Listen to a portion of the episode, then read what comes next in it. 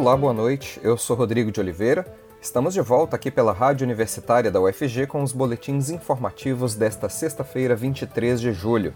Você pode nos acompanhar pelos 870 AM ou pela internet no site radio.ufg.br e no aplicativo Minha UFG. Os boletins da Rádio Universitária estão disponíveis também em formato de podcast nas principais plataformas digitais.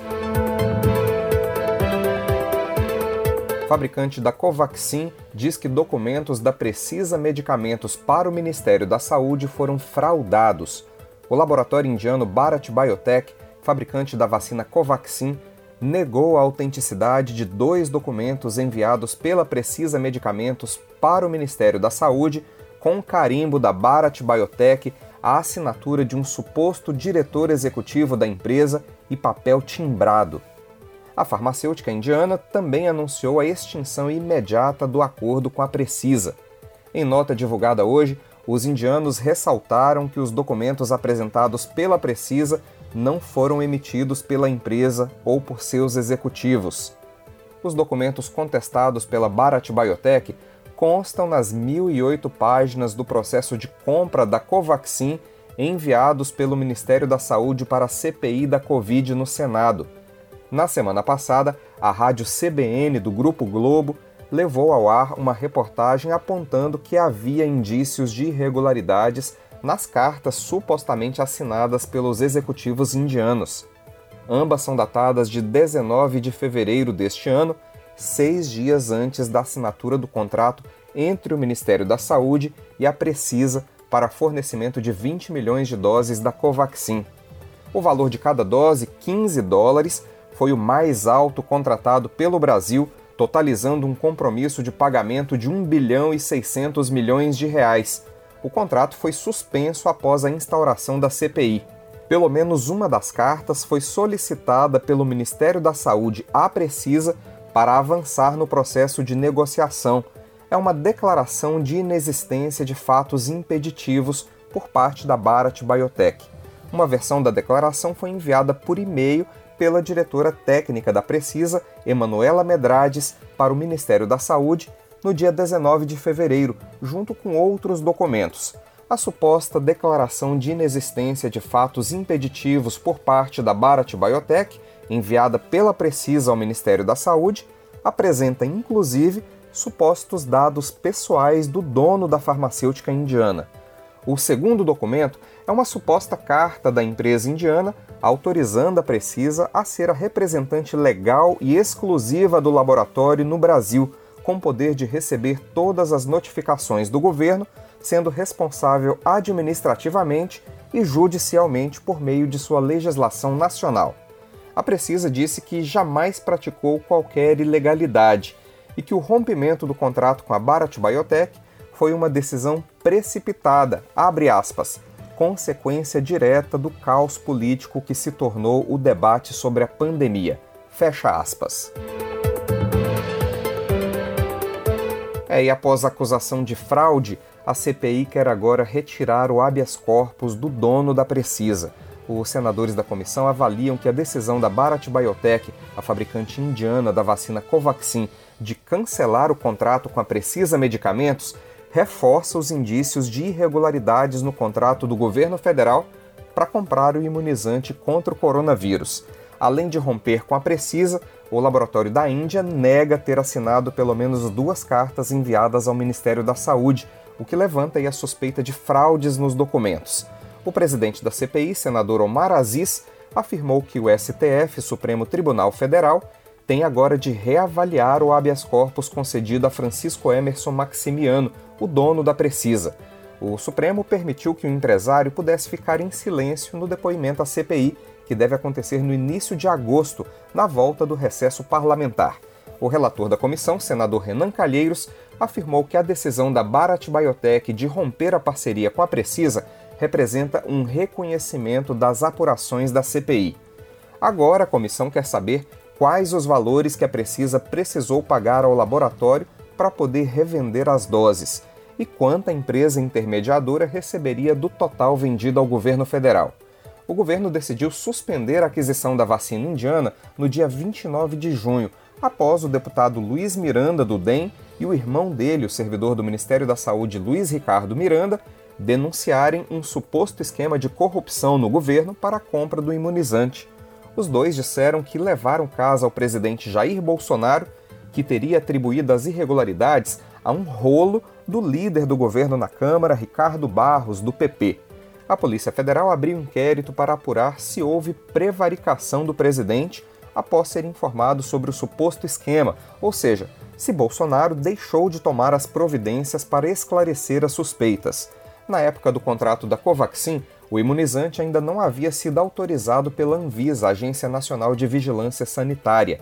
A ordem para a aquisição da vacina partiu pessoalmente do presidente. O interesse do Brasil pela Covaxin foi manifestado expressamente por Bolsonaro em carta enviada ao primeiro-ministro da Índia, Narendra Modi, em 8 de janeiro deste ano. Na ocasião, Bolsonaro informou Narendra de que havia incluído o imunizante no Plano Nacional de Imunização, antes mesmo de a fabricante concluir os estudos para saber se a vacina é eficaz e de ter o aval da Anvisa. E 25 de julho é comemorado o Dia da Mulher Negra, Latina e Caribenha. A data foi instituída em 1992 durante o primeiro encontro de mulheres afro-latino-americanas e afro-caribenhas na República Dominicana, e é um símbolo de resistência dessas mulheres, dando visibilidade à luta contra a opressão de gênero, a exploração e o racismo.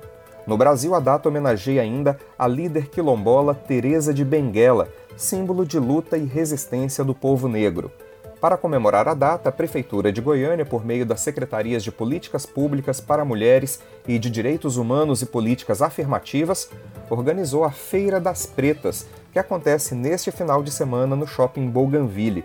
A secretária municipal de Políticas Públicas para Mulheres, Tatiana Lemos, falou à Rádio Universitária sobre a Feira das Pretas e disse que o empoderamento das mulheres é o principal caminho na busca pela igualdade. Feira das Pretas ela é parte da campanha Julho das Pretas, que está sendo realizado pela Prefeitura de Goiânia. Serão os dias 24 e 25, lá no Shopping Buganville, no terceiro piso. O intuito dessa feira é a gente valorizar o trabalho realizado por mulheres negras, latino-americanas e caribenhas, que é essa data celebrada no domingo. Empoderar mulheres é o principal caminho na busca por igualdade. A Feira das Pretas terá manifestações artísticas e exposição de artigos desenvolvidos por artesãs e microempreendedoras de Goiânia. A cantora Tainá Janaína vai jogar cartas representando o Centro de Umbanda Omolocô Mãe Nena Tiossum, além da oficina de bonecas Maria de Nazaré a jornalista Márcia Fabiana vai deixar o gravador e o bloquinho de notas de lado para apresentar na feira sua linha de produtos para banho.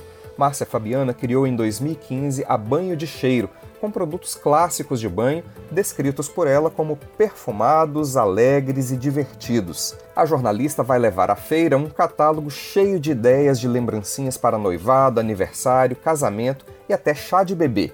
A Márcia conversou conosco sobre o evento deste final de semana e também sobre essa ideia de dividir a carreira de jornalista com a de empreendedora. Olá, Márcia, obrigado por falar com a Rádio Universitária. Olá, Rodrigo, tudo bem? Obrigada por me convidar para falar a respeito da Feira das Pretas que acontece amanhã no Shopping Bougainville a partir das 10 horas em homenagem ao mês de julho que é o mês das pretas. É mais difícil ser empreendedora sendo mulher e preta? Que tipo de obstáculos que aparecem pela frente, Márcia? A maior dificuldade de ser empreendedora mulher e preta é o próprio racismo que a gente enfrenta. Eu, por diversas vezes, posso te falar com garantia que já fui vítima de racismo velado, vítima do próprio racismo estrutural que marca as divisões do empreendedorismo feminino. O nosso trabalho como mulher negra ele é sempre visto como desconfiança. No Brasil e outros países capitalistas costumam dizer que basta trabalhar e ter vontade que tudo acontece. E não é bem assim. A gente, além de ter essa vontade e arregaçar as mangas, a gente tem que enfrentar esse racismo que é cruel. Eu vou te dizer um exemplo que aconteceu comigo numa feira do mês de novembro, em homenagem ao mês da consciência negra. Foi realizada uma feira para empreendedores negros na Assembleia Legislativa e teve uma confusão, colocaram também pessoas brancas, não que elas não seriam bem-vindas, claro que, que são sim, mas olha bem o que aconteceu. Havia uma pessoa que estava expondo um trabalho muito similar ao meu, e eu tinha muito mais material que ela no momento. Eu tive a impressão que ela estava vendendo muito mais. Por quê? Porque as pessoas não questionavam a qualidade do produto dela e muito menos como ela fazia. Todas as vezes que as pessoas, embora eu tenha vendido bastante, mas todas as vezes que as pessoas chegavam na minha banca, a pergunta principal era: esse material que você faz é para magia negra? Esse material que você faz é para macumba, eu não teria problema nenhum de estar fazendo trabalho para artigos religiosos, ou seja, para o candomblé ou para umbanda. Essa não é a questão, se a pessoa estava me perguntando se era produtos religiosos.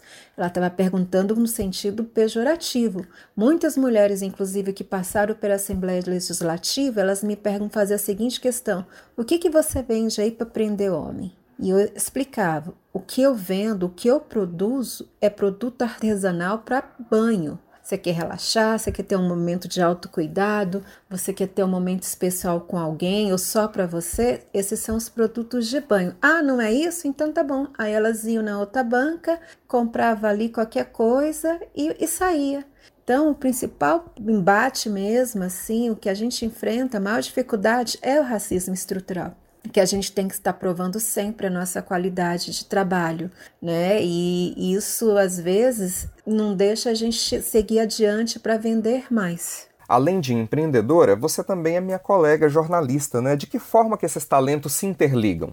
O fato de eu ser jornalista e ser uma pessoa naturalmente curiosa me ajudou muito aí para o lado do artesanato. Eu nem imaginava, mas as coisas aconteceram de forma muito natural, porque chegou um determinado momento da minha vida que eu não queria mais presentear meus amigos com coisas de loja, eu queria eu mesma fazer. Só que eu não sabia, nem tinha ideia, e depois que eu vi um programa da Ana Maria ensinando a fazer bombons de banho no período da Paz, que eu achei muito bacana a ideia, a sugestão, fiz para dar de presente para uma amiga e logo em seguida procurei um curso aqui em Goiânia para aprender a fazer, a manipular produtos de banho.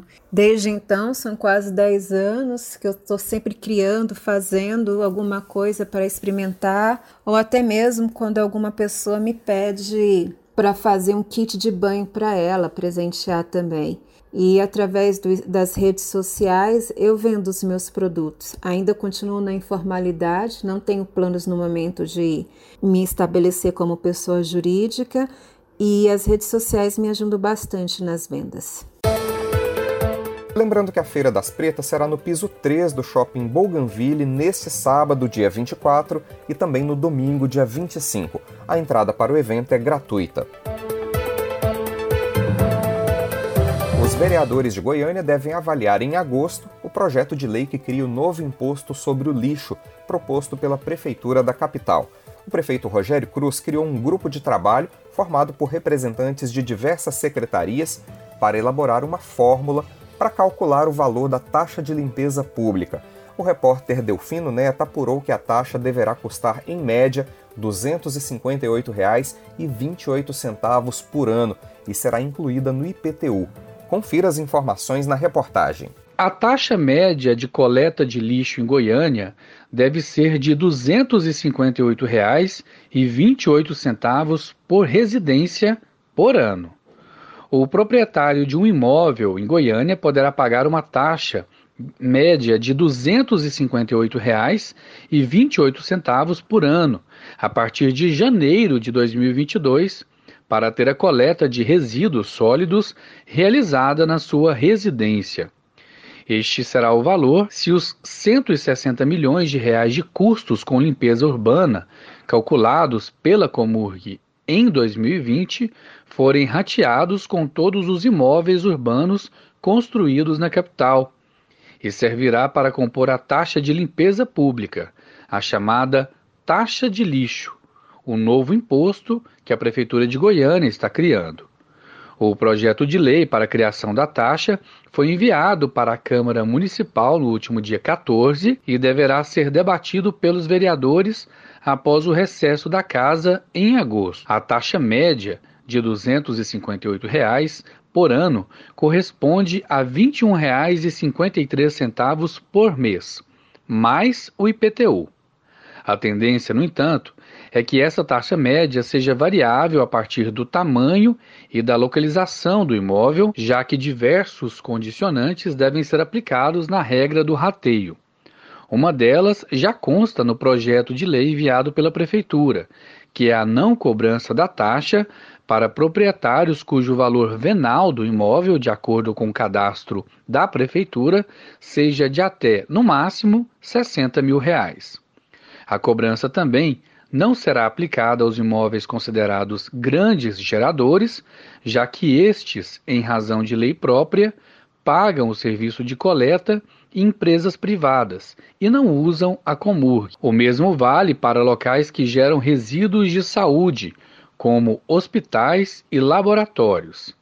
Essas exceções, no entanto, dependem de discussão entre os vereadores.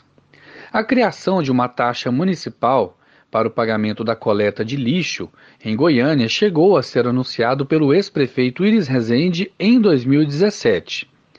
Entre março e novembro daquele ano, a gestão chegou a realizar estudos para implantação e cobrança, sob a alegação dos altos custos incididos na Comurg e para incentivar uma menor produção de lixo pelos goianienses. A proposta teve uma repercussão negativa entre os moradores e entre os vereadores e não chegou a se tornar projeto de lei. Desta vez, no entanto, a alegação da gestão do prefeito Rogério Cruz é a necessidade de atender uma demanda do marco regulatório do saneamento básico, uma lei federal aprovada em julho do ano passado e que dava 12 meses para as prefeituras municipais de todo o país instituírem a cobrança da taxa do lixo. Eu sou Delfino Neto, para a Rádio Universitária. Projeto de lei aprovado pela Câmara dos Deputados suspende até o final deste ano o cumprimento de despejos e remoções forçadas em imóveis devido à pandemia.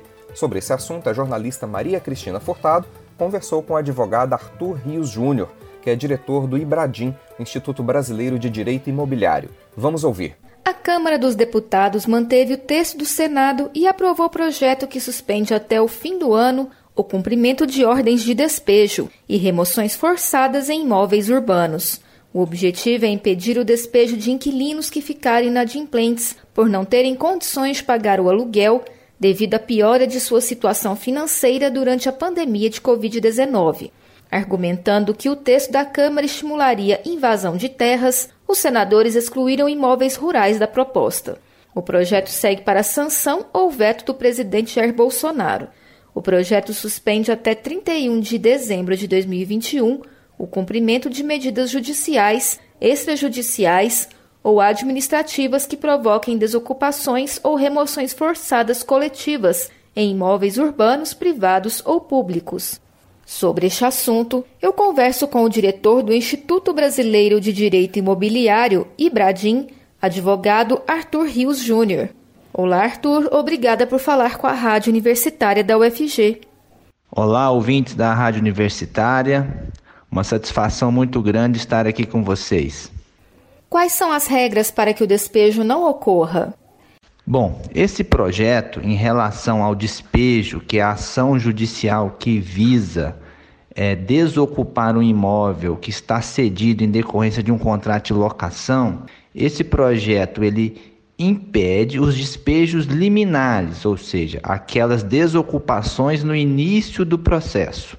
Isso não impede, por exemplo, uma desocupação decorrente de uma sentença final de um processo de despejo, mas tão somente as decisões liminares em ação de despejo. E para casos específicos, quais são? Aluguéis de até 600 reais residenciais e aluguéis de até 1.200 reais comerciais. desde que o inquilino tenha perdido capacidade de pagamento em decorrência da pandemia. Em caso de locação informal, sem contrato, o despejo também não pode ocorrer? A locação informal, é, através de contrato verbal, é válida, ela é um contrato como um contrato escrito, só existe ali uma dificuldade de prova do seu conteúdo. A regra vale também para esse tipo de locação.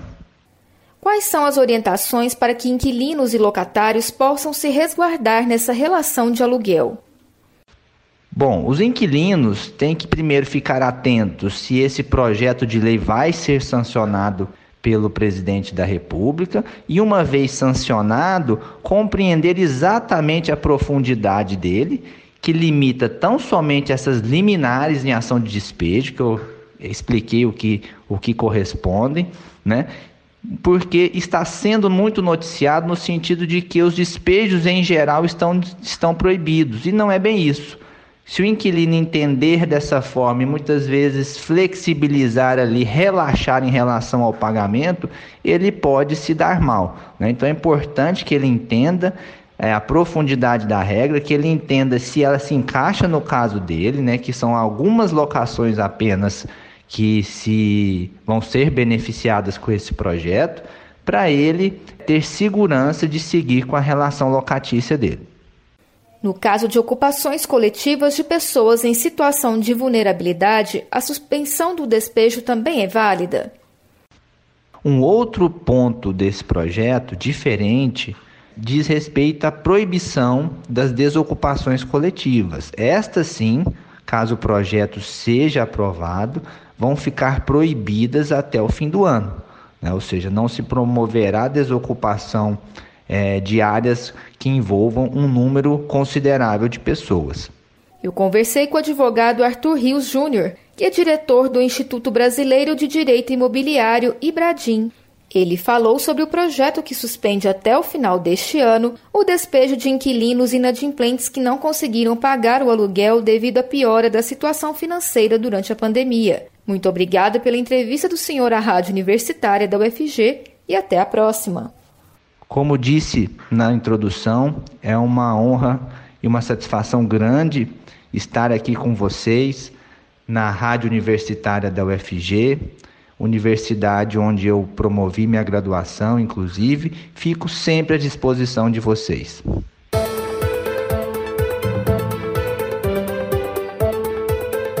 O UFG prepara a acolhida a novos alunos para início de semestre letivo com aulas remotas. Por conta do atraso no calendário acadêmico decorrente da pandemia de Covid, a Universidade Federal de Goiás vai dar início ao seu primeiro semestre letivo somente nesta segunda-feira, dia 26. Mais detalhes com a jornalista Ana Flávia Pereira.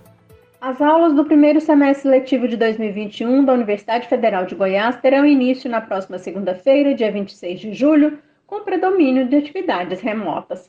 Com o calendário acadêmico atrasado em praticamente seis meses, por conta da suspensão das aulas no ano passado, em virtude da pandemia de Covid-19, a UFG só deve voltar a ter ensino presencial quando estiver muito mais controlada a disseminação do novo coronavírus. A afirmação é da professora Sandra Mara Matias Chaves, vice-reitora da UFG. Esse novo semestre ainda será conduzido de forma remota. É, nós temos uma grande preocupação com a saúde da nossa comunidade e a gente tem sempre colocado que três princípios são fundamentais em relação a, ao início das atividades presenciais. Primeiro, a preservação da saúde da comunidade universitária. Segundo, o tratamento isonômico de todos os nossos estudantes. E terceiro, a qualidade das atividades desenvolvidas. Para isso, nós temos uma comissão discutindo, analisando o contexto e as possibilidades de retorno presencial das nossas atividades quando as condições de saúde assim o permitirem. E para receber os novos alunos que chegam à instituição, a Administração Central da UFG e as unidades acadêmicas preparam uma série de atividades de acolhimento e boas-vindas aos calouros. Aqui na Rádio Universitária, na próxima segunda-feira, às 8 horas da manhã, o programa Boa Semana UFG será especial, com as presenças da pró-reitora de graduação da Universidade, Jaquelina Cibardi, e a vice-reitora, Sandra Mara Matias Chaves. O programa será ao vivo, com transmissão pelo Facebook da Rádio Universitária, canal UFG Oficial no YouTube e redes sociais da Reitoria Digital. Na terça-feira, dia 27, haverá uma aula magna com o professor Ramon Concesa, da Universidade Federal de Minas Gerais, que irá falar sobre o tema No mundo de hoje, o que é importante aprender? Além disso, os calouros terão uma sala virtual exclusiva com informações essenciais aos primeiros passos na vida acadêmica e programa especial Mundo UFG, na TV UFG, no dia 6 de agosto, às 4 horas da tarde. A professora Maria Betânia, da Proreitoria de Graduação da UFG, explica que, mesmo em momento de pandemia e de distanciamento social, é preciso festejar a chegada desses novos alunos. Apesar da pandemia, que exige o distanciamento físico, nós queremos estar próximos dos nossos estudantes. Temos atividades organizadas pela gestão superior, mas há também várias outras atividades programadas pelas unidades acadêmicas. A primeira atividade acontece na segunda-feira, é uma live com a vice-reitora, professora Sandra Mara, e a pró-reitora de graduação, professora Jaqueline, no programa Boa Semana UFG, que vai ao ar às 8 horas da manhã. A segunda atividade acontece na terça-feira, dia 27 de julho, às 4 horas. É uma aula magna com o professor Ramon, da Universidade Federal de Minas Gerais. Ele vai trazer um tema muito interessante no mundo de hoje, o que é importante aprender? Foi preparada também uma sala exclusivamente para recepção aos nossos calouros, com informações essenciais para que eles possam dar os primeiros passos na vida acadêmica. A sala foi pensada em módulos, conta também com um jogo e alguns mimos, além do conhecido guia estudantil. Para fechar a programação com chave de ouro, teremos no dia 6 de agosto, o Mundo UFG Especial e apresentará temas importantes relacionados à universidade. Desde já queremos desejar sucesso aos nossos calouros nessa nova e importante etapa da vida. Nós teremos mais notícias na segunda-feira no boletim das 10 horas da manhã. Continue acompanhando nossa programação pelos 870 AM e pela internet no site radio.ufg.br e no aplicativo Minha UFG. Nós também estamos nas redes sociais. Curta nossa página no Instagram e no Facebook. Enquanto todo mundo não for vacinado, tente ficar em casa e, se precisar sair, lembre-se de usar máscara para proteger a você e a quem você ama não perca o foco no combate ao coronavírus. Rodrigo de Oliveira para a Rádio Universitária.